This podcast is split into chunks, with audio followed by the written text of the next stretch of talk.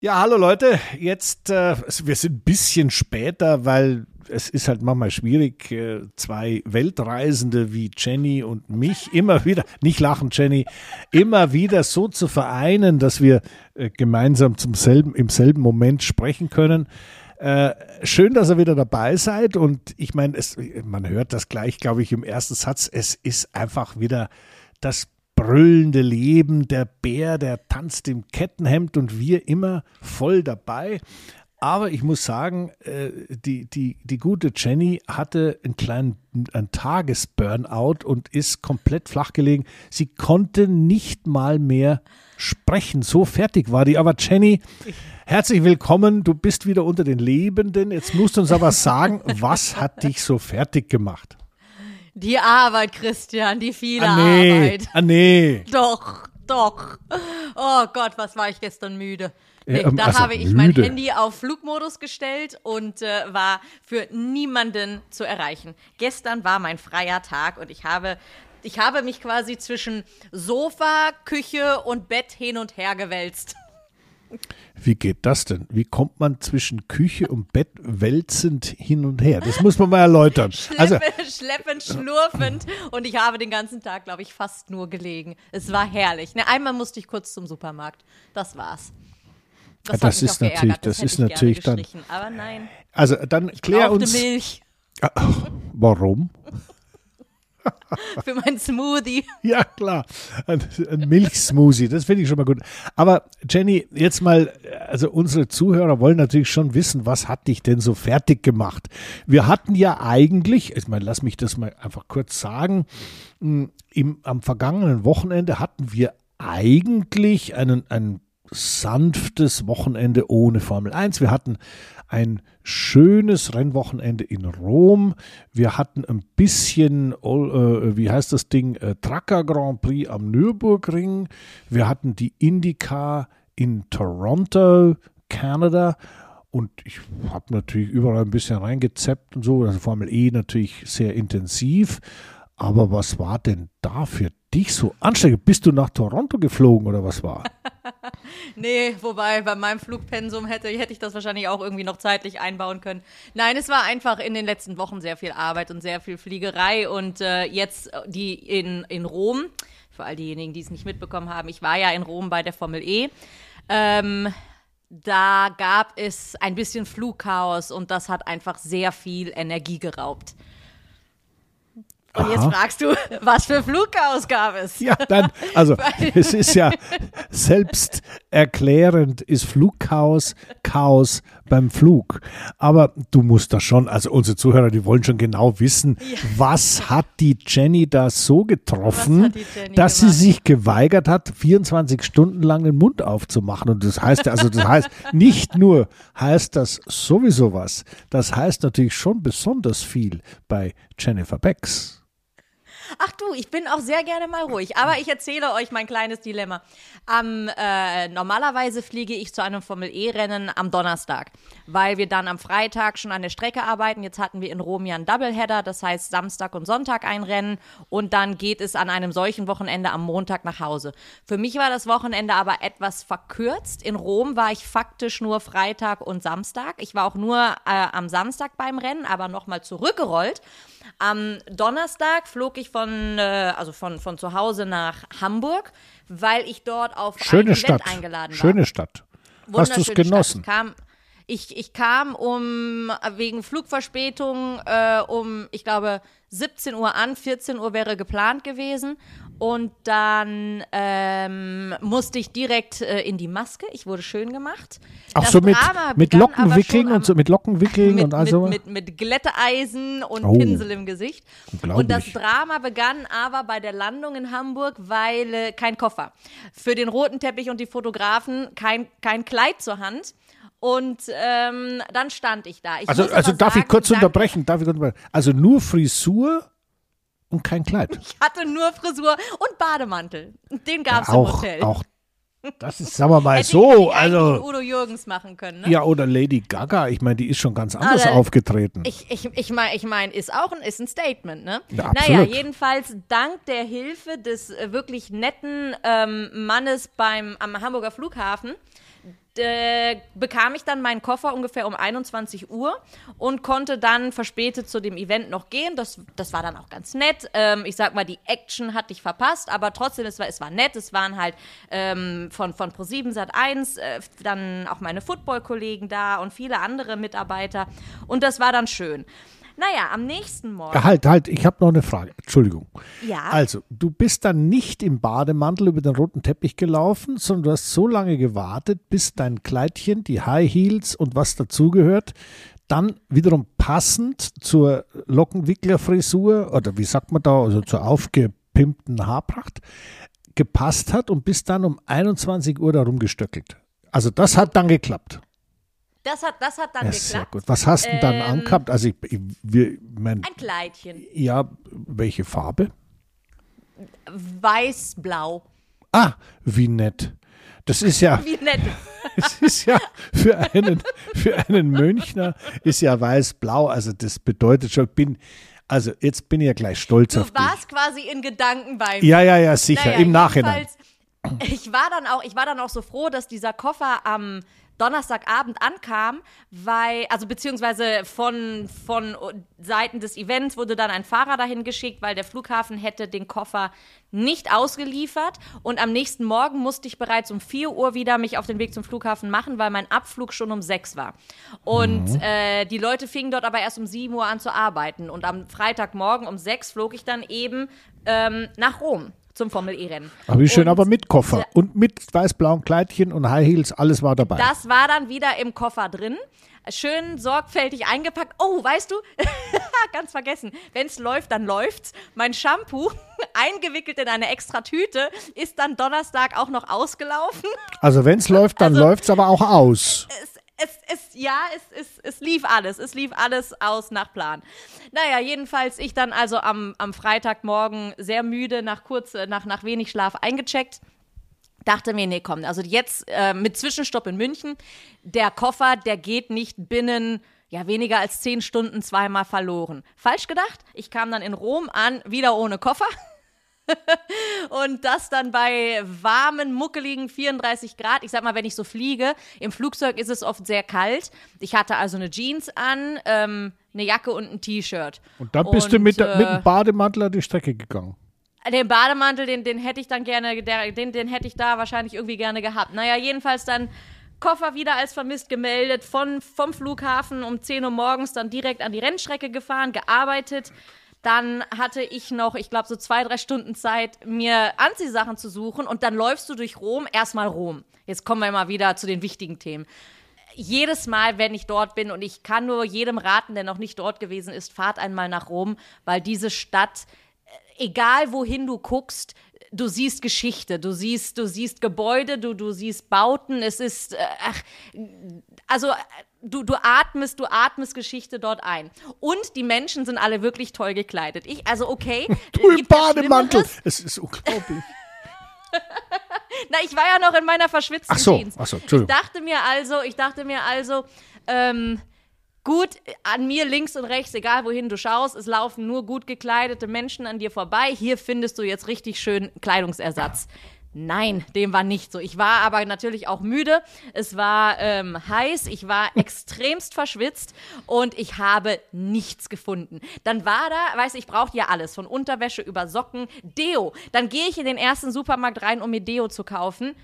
Alles ausverkauft. Der Supermarkt abgegrast bis zum geht nicht mehr. Ich dachte, das darf jetzt nicht wahr sein. Dann war da ein H&M, gefühlt irgendwie der einzige H&M, den es gibt. Bei H&M kann man ja Unterwäsche und Socken zum Beispiel kaufen. Ich da rein, hallo, wo ist denn Ihre Unterwäschenabteilung? Haben wir nicht. gefühlt ein riesengroßer H&M ohne Unterwäsche. so und so ging das dann immer weiter. Ich sagte, ich war am Ende so fertig. Dann habe ich mir einfach nur eine Shorts und ein T-Shirt zum Schlafen gekauft, ähm, eine Jogginghose und ein Sport-BH und eine Bluse und hatte aber trotzdem nichts am nächsten Tag für die Rennstrecke, weil mein komplettes Arbeitsoutfit ja auch im Koffer war. Jogginghose, Sport-BH, das Dann- geht doch. Ja, dann hatte ich quasi, oh Gott, jetzt wird's eklig, schon wieder meine immer noch verschwitzte Hose, Jeanshose an, die ich nicht mehr sehen konnte und konnte mir dann aber ein, ein T-Shirt natürlich von Seiten der Formel E leihen und äh, am Samstagabend nach, nach der Arbeit wurde dann mein Koffer auch geliefert, das heißt, dann konnte ich äh, mich, mich, mich in Ruhe waschen, die Hose wegpacken, nie wieder anziehen. Sie ist schon gewaschen. Und äh, bin dann am Sonntagmorgen, habe das zweite Rennen quasi verpasst, bin dann am Sonntagmorgen nach München wieder geflogen, weil ich dort Schöne beim Footballspiel gewesen bin. Wunderschöne Stadt. Und ähm, bin dann am Sonntagabend zurück nach Hause geflogen und war dann irgendwie, also mit Landung war so kurz vor Mitternacht und dann äh, war ich so um eins oder so zu Hause, eins, halb zwei. Und dann hatte ich am Montag die Schnauze voll. Naja, also. das war jetzt zehn das- Minuten Gejammer. Nein, nein, das war gar kein Jammer. Es war eine nüchter, nüchterne Analyse von verschiedenen, wie sagt man, auf Bayerisch sagt man dazu, Mishaps. Also mit Dingen, Ja. die einfach schiefgelaufen sind. Aber Jenny, äh, äh, ich muss noch mal ganz kurz rekapitulieren. Du warst also in Hamburg so sozusagen repräsentativ, so ein bisschen Party, Lifestyle, voll vorne dabei, Show Act. Ähm, das war ein Football-Event. Dann warst du, oder ein Fernseh-Event oder Nee, wie das- wir. Ja, einfach so, so, so eine Veranstaltung Ach so, eine Veranstaltung. Und dann bist Ja. du nach Rom geflogen und hast dann Formel E geguckt. Ich meine, das waren wir beide ja schon oft in Rom und auch schon oft in, äh, in Formel E Rom, was ja nicht so ganz Rom Downtown ist, sondern ein bisschen woanders ist. Und ich kann mich gut erinnern, du hast ja während der Corona-Zeit mal einen kleinen Stadtausflug gemacht nach Rom. Äh, damit, da, da war alles verboten. Man durfte sich natürlich nicht bewegen, man durfte nicht an die Sehenswürdigkeiten gehen. Äh, und ich kann mich erinnern Habe ich an. trotzdem gemacht. Ja, ich kann mich erinnern an Fotos an Fontana di Trevi, da sah man außer die Jenny. Fotos, die halte ich in Ehren. Jenny und ihre Freundinnen am Fontana di Trevi oder irgendwo am Kolosseum. Das war also sehr gut. Das heißt, die grundsätzlich, deine grundsätzlich- grundsätzliche Rom-Liebe ist dir geblieben. Aber jetzt komme ich als alter Rennfanatiker natürlich mal die, auf die Rennstrecke zu sprechen. Ist denn deine Freude am Formel-E-Rennen in Rom an diesem Samstag auch so geblieben, wie sie immer war? Also es flogen einige Teile durch die Luft. Naja, das Und kann man so wer, schon hat's, sagen. wer hat's verz wer hat's verzapft? Unser Bird. Als ich das gesehen habe, ich saß da und ich hatte, ich hatte wirklich sehr äh, sympathische, interessierte Gäste um mich herum sitzen, die, die dann auch, die, die total geflasht waren. Oh mein Gott, rote Flagge und ist das spannend und, und die haben alles stehen und liegen lassen für dieses Rennen. Das hat mich sehr gefreut, weil dies, weil, es für die so aufregend war. Ich sag mal, dieser Unfall oder dieser Massencrash am Samstag, der sah natürlich schon spektakulär aus. Aber als das mit dem Bird passierte, da bekamst du auch direkt eine Nachricht von mir, schon wieder der Bird. Ja, ja. Also wir müssen es natürlich jetzt unseren Zuhörern ein ganz klein bisschen, sagen wir mal, motorsportlich erläutern. Und äh, das würde ich gerne machen, denn die Strecke in Rom ist ja eine sehr enge, sehr wellige, auch ein bisschen mit Elevation, also mit rauf und runter äh, versehene Rennstrecke, die eigentlich, ich sag mal, einen klassischen Formel E-Charakter hat. Das heißt, da ist, Endlich wieder ein echter Stadtkurs. Sorry, das ist ein echter. Stadtkurs. Nein, nein, das ist ja eine, keine Unterbrechung, eine Ergänzung. Und da ähm, gab es bis jetzt ja immer einen Dominator und das war Mitch Evans. Der hat dort immer eigentlich sehr gut performt und äh, war natürlich auch auf Pole Position und so weiter. Aber die Strecke an sich war eine oder ist eine Strecke, die, ich sag mal, schon so bestimmte Schwierigkeiten in sich hatte. Und äh, als das Rennen dann seinen Lauf nahm, äh, war ja die erste Frage, wird das wieder so eine, eine Prozession, wo einer hinterm anderen herfährt oder wie ist das? Oder Energie sparen, wir wissen Formel E, da muss man immer Energie sparen, sonst ist die Batterie leer, bevor das Auto, äh, bevor das Rennen zu Ende ist und dann kommt man, bringt man das Auto nicht ins Ziel. Und da war natürlich die große Frage, ist das jetzt wieder sowas, wo alle auf einem, in einem Pack am Anfang dahinter sich herschleichen und, und, und dann irgendwann mal einer Vollgas gibt und sagt, also ich bin jetzt soweit, jetzt können wir Rennen fahren? Oder war das anders? Und das ist eine Frage an dich. Ich meine, du hast das Rennen verfolgt, du warst dort vor Ort. War das jetzt mal anders im Sinne von, das war ein richtiges Rennen, die sind von Anfang an hart gefahren?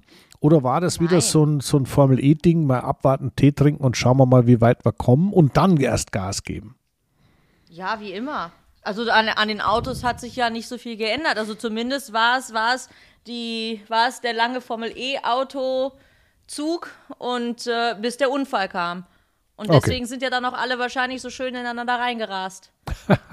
ja gut, also lass uns mal über den Unfall reden. Also es ist so, ja. es gab ja einen, ja schon, eine, kann sagen, fast eine Massenkarambolage, zumindest mal eine ordentliche Karambolage von vielen Autos, ähm, verursacht durch einen Fahrfehler von Sam Bird. Sam Bird ist ein Fahrer, der dienstälteste Formel E-Fahrer, glaube ich sogar, der von Anfang an dabei ist, oder? Ja, aber der Lukas Igrassi auch. Ja, auch. Aber Sam Bird ist zumindest mal auch.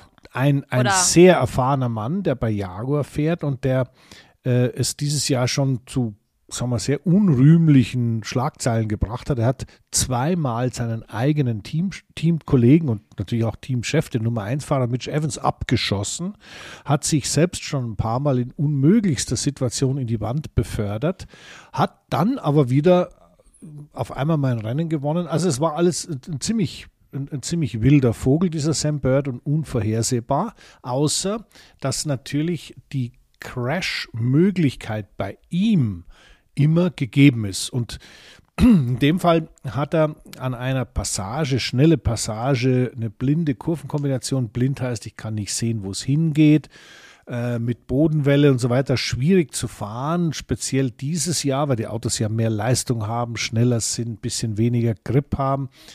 Aber hat es da fertiggebracht, das Auto komplett zu zerstören. Und danach ja.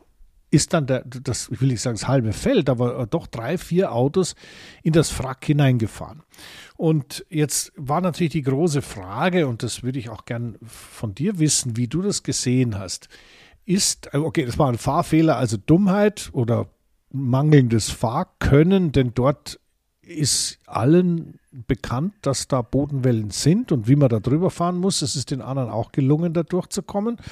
Dass es schwierig war, war klar. Da gab es auch andere Unfälle schon dort.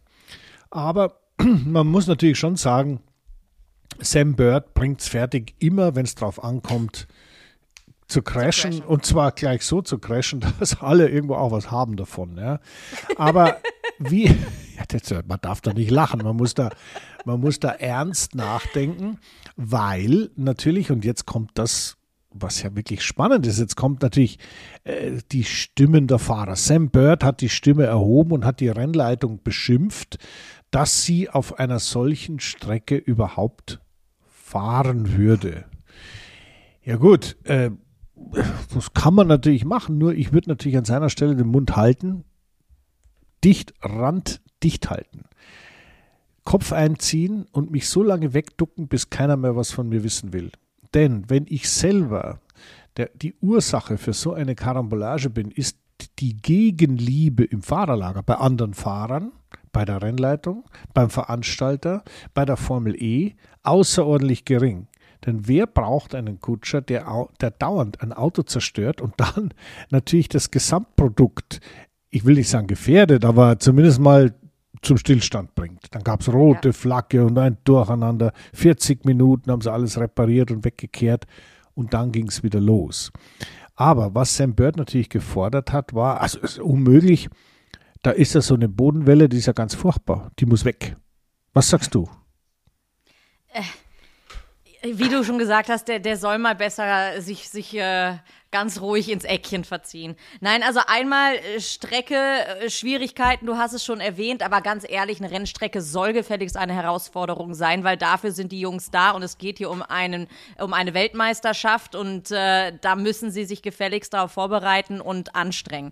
Rom ist nicht das erste Mal im Kalender und Sam Bird, wie du es auch gerade schon erwähnt hast, als erfahrener Formel E-Fahrer, ist diese Strecke schon mehrfach gefahren und dann bereiten sich die Rennfahrer heutzutage in so guten guten Simulator Simulatoren vor, dass die eigentlich generell jede Strecke, jede Bodenwelle und alles auswendig und im Schlaf können. Du kannst in die Augen zubinden und so können sie ihre Runden fahren. Zumindest ist das der, sollte es so sein. Und ich meine, wenn man mal ehrlich ist, so viel gute Sicht im Auto haben sie sowieso nicht.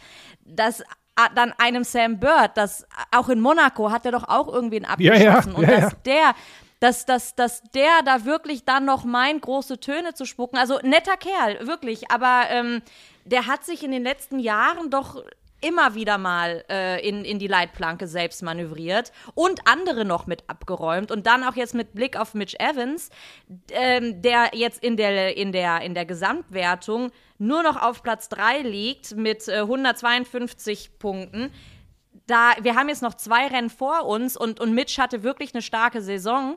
Ähm, das hat den wahrscheinlich jetzt die, die Saison oder die, die Weltmeisterschaft gekostet. Und auch mit Blick auf Jaguar, die haben ihre 228 Punkte, die sind auch auf Platz 3. Da ist der, Abspr der, der ähm, Abstand nicht ganz so groß, aber die hat ja eigentlich nur der Mitch Evans eingefahren, die Punkte, weil der Sam Bird ja. so als, als, als absolute Inkonstanz da das Team, dem Team ja auch noch nicht nur wenig Punkte gebracht hat, sondern auch noch äh, viele Kosten durch die ganzen Crashs. Ja, das, also, so, das sowieso, ja, das sowieso. Ich meine, ja, das kostet natürlich was, das waren natürlich richtig große Schäden.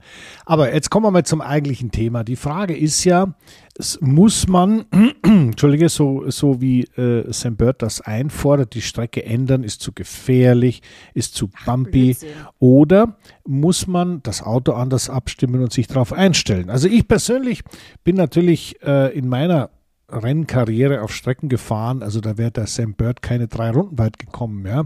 So kompliziert und so schwierig war das, weil natürlich Bodenwellen und Fahrbahnunebenheiten zu einer Rennstrecke als Charakteristikum dazugehören. Und das ist auch gut so. Ich, ich gebe dir da mal ein paar Beispiele. Also es gibt ein weltbekanntes Rennen, die zwölf Stunden von Sebring. Sebring ist eine Flugplatzrennstrecke und da ist gerade im ersten, die erste Kurve, da sind Bodenwellen drin, das, da haut es dir die Zahnplomben raus, ja. Aber, aber es ist etwas, was eine Herausforderung ist. Es gibt eine Rennstrecke in Thruxton, die kennst du wahrscheinlich nicht. Thruxton ist dort, wo Stonehenge ist. Das kennst du wahrscheinlich. Mhm. Also da an diesem, an diesem Ancient Monument, wo diese komischen Hinkelsteine da übereinander geschichtet sind. Gerade da um die Ecke gibt es eine Rennstrecke, die heißt Thruxton. Thruxton war im Zweiten Weltkrieg ein, ein uh, Fighter Airfield, also das war relativ nah an der Küste. Von dort sind also die ganzen äh, Spitfires und amerikanischen Mustangs los und haben also dann äh, versucht, Europa von den Deutschen zu befreien. Und das ist eine Rennstrecke geworden. Und diese Rennstrecke hatte eine ganz lange, war Formel 2 Europameisterschaftslauf immer am Easter Monday also am Ostermontag. Und da war eine Bodenwelle drin, da ist man gefahren im fünften Gang und dann kam man irgendwie auf diese verdammte, gottverdammte Bodenwelle zu. Und wenn du da voll drüber fahren konntest warst du eine Sekunde schneller. Das heißt also, du hast versucht, dein Auto so abzustimmen, dass du nicht abgeflogen bist und irgendwo in der Walachei gelandet bist, sondern dass du da drüber fahren konntest. Das war eine echte Challenge. Das war ein Charakteristikum einer Rennstrecke, ein Charakteristikum eines Rennens und deswegen musste man irgendwie damit umgehen lernen. Später, als ich dann Formel 1 gefahren bin, habe ich eigentlich gedacht, naja, also das mit diesen komischen Bodenwellen und mit diesen schlechten Streckenbelägen ist vorbei. Ja, da habe ich mich ordentlich getäuscht. Ich bin dann ein Formel 1 Grand Prix gefahren in Detroit. Detroit, Motown, sehr cool, aber rund um das Renaissance Center. Und das war eine Straße, also das kannst du dir nicht vorstellen, wie wellig das war das war auch wie Rom, total eng, unglaubliche Bodenwellen drin, unglaubliche, fast, man hat so fast so ein bisschen Sprünge drin gehabt. War echt schwierig. Aber das zu meistern war toll. Es war toll. Man hat das irgendwie hinkriegen müssen. Und ein Formel 1 Auto, speziell die damaligen Formel 1 Autos, hat ein bisschen mehr Rauch an der Kette als das, was die Formel E im Moment hat. Und ja. wenn ich dann den Bogen noch in die Indica-Serie spanne, ins meine eigene Erfahrung, also es gab in, in äh, Vancouver zum Beispiel ein Indica-Rennen, fantastische Stadt, fantastische Strecke, da waren zwei Wellen drin, da musste man wirklich schauen, das, das war schwierig, das war echt schwierig, aber wenn man es dann hinbekommen hat, das zu meistern, dann war man schnell. Und ich bleibe dabei, das ist etwas, was vielleicht auf den ersten Blick ein bisschen unangenehm ist, so eine Bodenwelle und eine Kurve, wo man nicht hinschauen kann, wo es hingeht. Ja, aber schwierig ist doch geil. leicht kann Ja. jeder. Und deswegen, deswegen bin ich also ganz klar strikt dagegen, dass man Rennstrecken immer mehr einfacher macht, äh, spezifische Dinge wie Bodenwellen oder wie, wie Abweiser, Curbs und so weiter, alles immer wegnimmt. Am Schluss fahren wir nur noch am Parkplatz.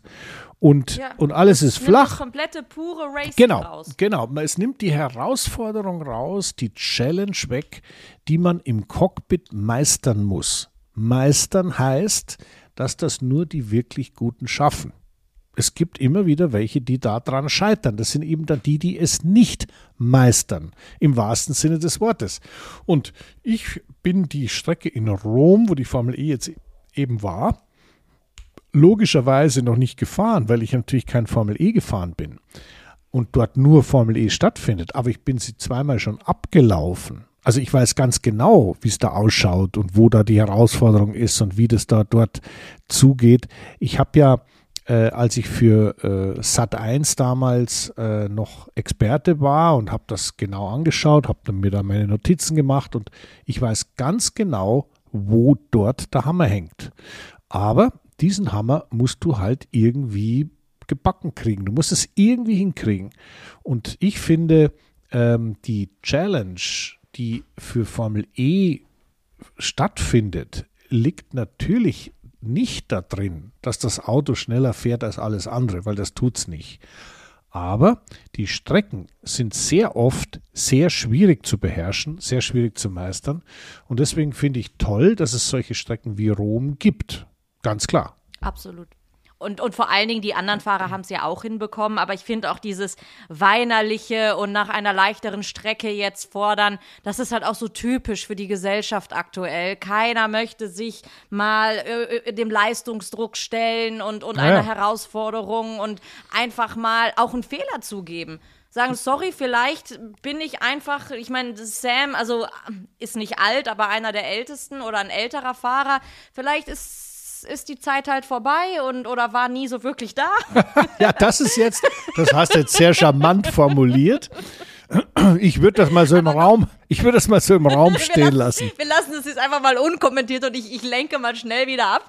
Ähm, Nochmal zur Strecke generell. Ich durfte sie sogar schon abfahren, weil die Formel E, die bietet für die Kunden oder Gäste auch immer so VIP-Labs an. Und da habe ich in Rom das schon zweimal gemacht. Dieses Jahr nicht. Ich hätte es machen können, aber ganz ehrlich, mit meiner verschwitzten Jeanshose und bei der Hitze hatte Gottes ich Willen. einfach keine Lust. Ich stand vor dem Auto, ich war dabei, mir den Helm aufzuziehen.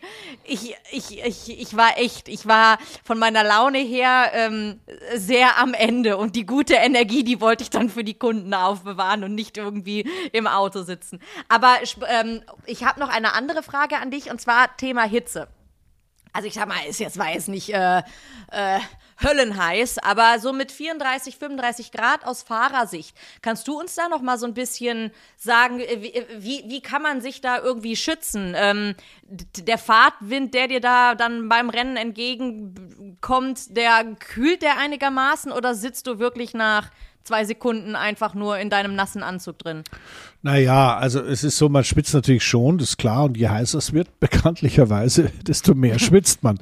Aber ja, das ist klar. du musst immer eines bedenken, ein Auto ohne Dach, also wo man frische Luft von oben kriegt, und das ist ja ein Formel-Auto und das ist ja ein Formel-E-Auto, hat das grundsätzliche Problem, dass du da quasi im, im, im Innenraum versauerst. Nicht.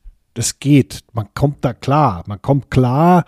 Ähm, man muss natürlich versuchen, auf den Graden ein bisschen zu entspannen. Natürlich ist ein Formel-E-Auto schwer zu lenken, äh, weil ja keine Servolenkung da ist. Aber es ist natürlich von den Kurvengeschwindigkeiten her nicht so irrsinnig, dass du da permanent den Körper in, in Höchstspannung hast. Aber es ist schlichtweg anstrengend. Und das ist, ich sage jetzt mal, manageable. Das ist zu meistern. Ähm, ich, ich kann mich gut erinnern, ich bin mal ein Langstreckenrennen gefahren in Malaysia. Also der, der Motorsport-Fan kennt Malaysia, da gab es ein Grand Prix immer und Formel 1 Grand Prix in, Sha Ja. in, in wie ist das Ding da? Äh, Lumpur. Sepang, Sepang. Und ähm, viele Jahre vorher bin ich äh, eine Saison also heute heißt das WEC, also World Endurance Championship, das heißt Langstrecken-Weltmeisterschaft gefahren in einem March Porsche. Und da gab es die neue Strecke noch nicht in, in Sepang. Da sind wir gefahren in Shah Alam. Das war eine Strecke in der Nähe, direkt außerhalb von Kuala Lumpur. Da hat es in Malaysia jeden Tag 35 Grad und jeden Tag Luftfeuchtigkeit 100 Prozent. Und dort war es so, dass die. Ich erinnere mich und an meine Haare erinnern sich auch. Ja, siehst du, die Lockenwickel, jetzt kommen die Lockenwickel. Du warst wahrscheinlich damals auch in der Maske, bevor du dich in die Box begeben hast. War es so? Nee, da, da, da hilft nichts. Nichts. Da, da hat man automatisch einen, einen feuchten Schimmer über den ganzen Körper gezogen. Ja, aber ich habe gehört, ich habe gehört, das ist gut für die Haut. Ja, ja, Ja, das äh, habe Ja. ich auch gehört. Das Ja. soll wirklich so sein. Aber als ich da gefahren bin, war natürlich geschlossenes Auto. Ich sagte, ich bin meinen Turn zu Ende gefahren. Ich konnte kaum mehr aussteigen, so fertig war ich. Also das war dann Ja. schon grenzwertig. Aber jetzt komme ich wieder auf die Formel E in Rom zurück. Ähm, das ist anstrengend, aber es sind Sportler, die Athleten, die können das. Die können auch ein anstrengendes Rennen meistern. Sollten Sie Ich, ja, nein, das, das, das, ja, ich würde sagen, nein, das, das sollten Sie, das können Sie. Ähm, der Standard of Driving in der Formel E ist, ist sehr, sehr gut. Dort gibt es viele sehr gute Piloten, die kommen auch mal mit 35 Grad Hitze klar. Was soll das? Ja, das schaffen die. Äh, die Schwierigkeit besteht natürlich auch darin, und da sehen wir jetzt auch schon große Fortschritte in dieser technischen Entwicklung der Formel E. Es gab natürlich Zeiten, da konnten die Autos nicht bei der, bei der Hitze fahren, weil die Batterien überhitzt haben und die Motoren überhitzt haben und so weiter. Aber all das ist gelöst. Also das ist nicht so, dass man bei 35 Grad ein, äh, kein vernünftiges Rennen fahren könnte und das gilt auch für alle. Also das kann der Nissan genauso gut wie der Porsche, genauso gut wie der Jaguar. Äh, das muss man wirklich mal sagen, oder der Maserati oder wie sie alle heißen. Das hat sich schon sehr gut in die richtige Richtung weiterentwickelt und das ist ja auch so ein bisschen das, was mir so gut gefällt an der Formel E, dass man batterieelektrische Fahrzeuge unter echten Druck setzt und nicht nur immer, ich sage jetzt mal, am Briefkasten fährt damit. Und das macht Spaß zu sehen, wie die Entwicklung da weitergeht, wie das besser wird, wie der Umgang damit besser wird, der Umgang mit dem Energieverbrauch besser verstanden wird, auch der Umgang mit den, mit den thermischen, mit den Temperaturproblemen, wie man das immer besser in den Griff kriegt. Und daran sieht man, dass in dieser, in dieser Sparte der batterieelektrischen Fahrzeuge doch unglaublich viel Entwicklungsspielraum ist, selbst mit einer Technologie, die wir kennen. Es ist eine Lithium-Ionen-Batterie, es ist ein normaler Elektromotor und da hast du so und so viel Energie in der Batterie, fertig. Und das ist etwas, was faszinierend ist, der Umgang damit, wie die Teams im Laufe der Jahre gelernt haben, damit umzugehen, das ist schon toll, muss ich sagen. Und das gefällt mir auch, denn im Rennen ist halt eben Schluss mit lustig. Da kannst du nicht mehr warten, ja, da fahren wir halt ein bisschen langsamer. Nix langsam, volle Bulle, ja. Und das gefällt mir sehr gut, wie sich das entwickelt hat und gefällt mir auch sehr gut, wie der Umgang damit stattfindet, auch was die Piloten angeht. Ja, und äh, was ich auch so toll finde, einfach dadurch, dass die Formel E jetzt noch so jung ist, haben wir natürlich hautnah auch diese Entwicklung die letzten neun Saisons über miterlebt. Und, kon und jede Saison wurde das Auto schneller, wurde die Leistung besser, beziehungsweise die ersten Jahre, die ersten drei Saisons, ja, da waren mit der mit der Gen, mit dem äh, ersten, mit dem Auto der ersten Generation, da hielt Autowechsel. noch nicht mal ein Rennen. Autowechsel, ja. Und da, da muss, genau, da mussten die Fahrer während des Rennens das Auto wechseln. Da werde ich auch so oft gefragt, ja, haben die denn nicht einfach nur die Batterie ausgetauscht? Ich so, nein, die ist ein bisschen mehr verbaut im Auto, das geht nicht so einfach. Lange Rede, kurzer Sinn, Auto wurde gewechselt. Und, und peu à peu sind wir jetzt eben bei der dritten Generation angekommen, die dann nochmal deutlich mehr Leistung haben. Und ich bin wirklich gespannt auf die Saison 10 im nächsten Jahr, wie sich das Fahrverhalten dann verändert. Ob wieder mehr geraced werden kann, weil da hat ja der ein oder andere wahrscheinlich auch mitbekommen, dass ich in diesem Jahr wirklich sehr unzufrieden mit der Formel E war. Aber ich bin da doch sehr zuversichtlich, dass es in verschiedenen, verschiedensten Bereichen dort ähm, etwas spannender wird. Und spannend auch jetzt in diesem Jahr, Rennen äh, hin oder her, ist wie die letzten Jahre zuvor. Und das ist das, was ich am Motorsport oder an, an dieser Serie sehr schätze. Der, die Champion, der, der, die Weltmeisterschaft ist nach wie vor offen. Wir haben sowohl bei den Teams als auch bei den Fahrern noch verschiedene Piloten, die aus eigener Kraft gewinnen können. Und Ja, das ja. finde ich persönlich toll. Weil genau diesen Wettkampf möchte ich sehen. Und in London haben wir jetzt dann in zwei Wochen nochmal zwei Rennen. Und das, da wird es heiß hergehen. Ja, und da sind wir auch beide dabei und schauen uns das an. Ja, genau. Ja, so so machen Genau. wir das, ja. Aber jetzt haben wir die Formel E ein bisschen abgefrühstückt. Ich meine, äh, eins sollte man vielleicht abschließend noch sagen, weil wir haben den armen Sam Bird, wir haben Sam Bird Bashing, Bashing betrieben. Das ist, das ist zwar gemein, aber, aber dann doch auch wieder berechtigt. Nur äh, irgendwie hat es abgefärbt, weil am Sonntag hat der Mitch Evans denselben Scheiß gebaut. Zwar in einer anderen Art und Weise und fährt, fährt dem Cassidy durchs Auto durch und hat sich total vertan, nimmt praktisch die, die beiden, also es war ja, also der, der Titelkampf besteht ja aus diesem Jake Dennis, der bei Andretti mit Porsche fährt. Aus dem Genau. Mitch Evans, der bei Jaguar mit Jaguar fährt. Aus dem Nick Cassidy, der bei Envision mit Jaguar fährt. Und natürlich unserem Pascal Wehrlein, der bei Porsche mit Porsche fährt. Und jetzt nimmt er da einfach den Cassidy raus, indem er ihn über den Haufen fährt. Also, da habe ich mir schon auch gedacht, sag mal, hat es der, der, es kann ja nicht Sam Birds Einfluss gewesen sein. Es muss ja eigene Blödheit gewesen sein. Also, wenn ich das so sage mit Blödheit, ist es, das ist jetzt nicht despektierlich. Ich sage das nur deswegen, weil ich genau weiß, wie ich als Rennfahrer bewertet wurde, wenn ich irgendeinen Mist gebaut habe. Da war also sehr schnell der Ton sehr rau und man hat mich als Komplettidiot bezeichnet. Ich habe jetzt, sag mal, so einen Sam Bird-Unfall habe ich also es nicht geschafft, aber äh, ich habe natürlich auch Fehler gemacht in meiner Karriere, aber da hätte mal das Team hören sollen, wie die mich zur Sau gemacht haben. Und ich kann mir gut vorstellen, dass bei Jaguar dort der, die Stimmung im Moment ein bisschen mittelmäßig ist, denn äh, der Dennis hat gewonnen und äh, die beiden Jaguars, also der Jaguar Jaguar und der Envision Jaguar, sind raus aus dem Geschäft oder zumindest mal vorübergehen, noch ist nicht vorbei.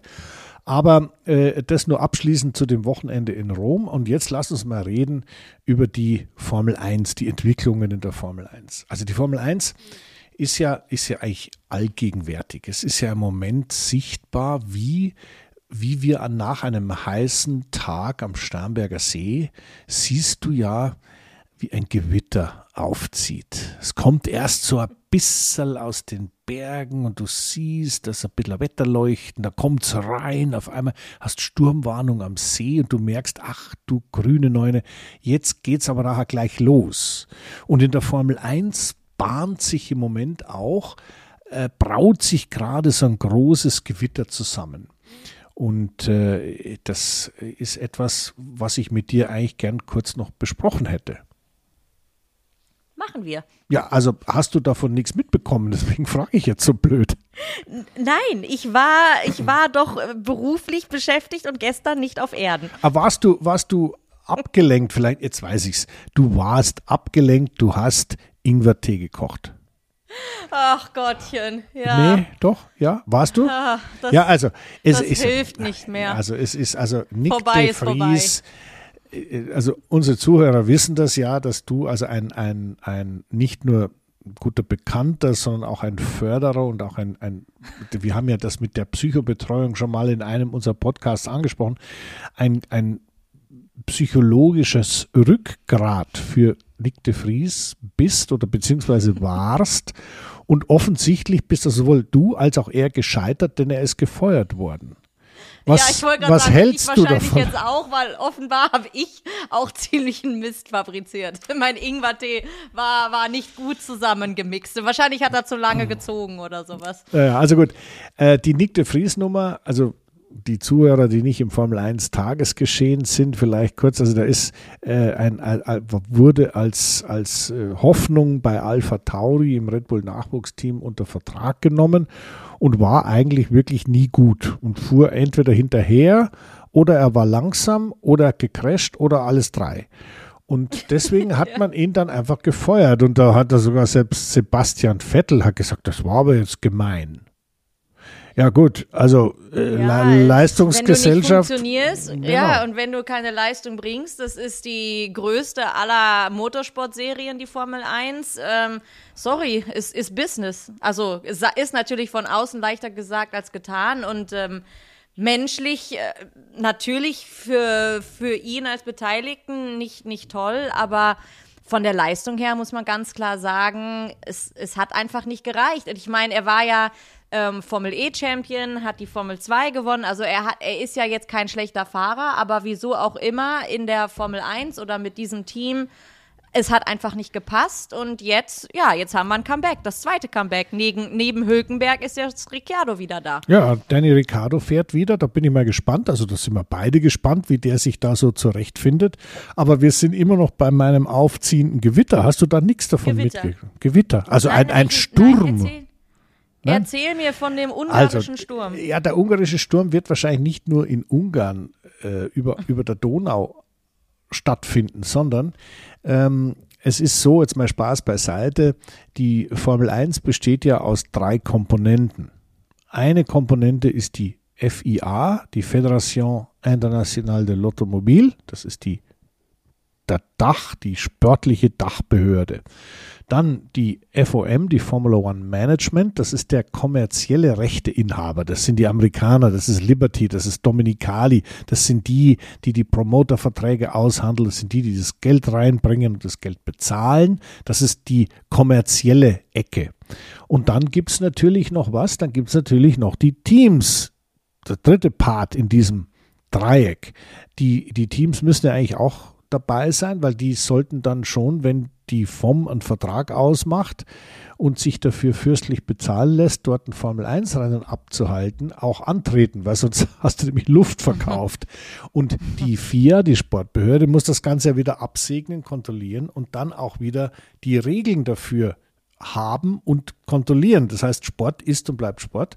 Und dieses Dreieck ist im Moment in großer, Auf großer Aufruhr. Denn, Ja. äh, das müssen wir einfach kurz nochmal Neue ansprechen. Teams sollen in die ja, Formel 1 oder ja, das ist, äh, Jenny, du bist natürlich voll vorne dran. Also es ist gut, neue Teams. Es heißt, neue Teams sollten da mitmachen. Ja, was heißt das? Neue Teams sollen mitmachen. Ja, die vier sagt, wir haben noch zwei Plätze, also vier Autos, zwei Teams, haben wir noch offen. Ihr dürft also mitspielen.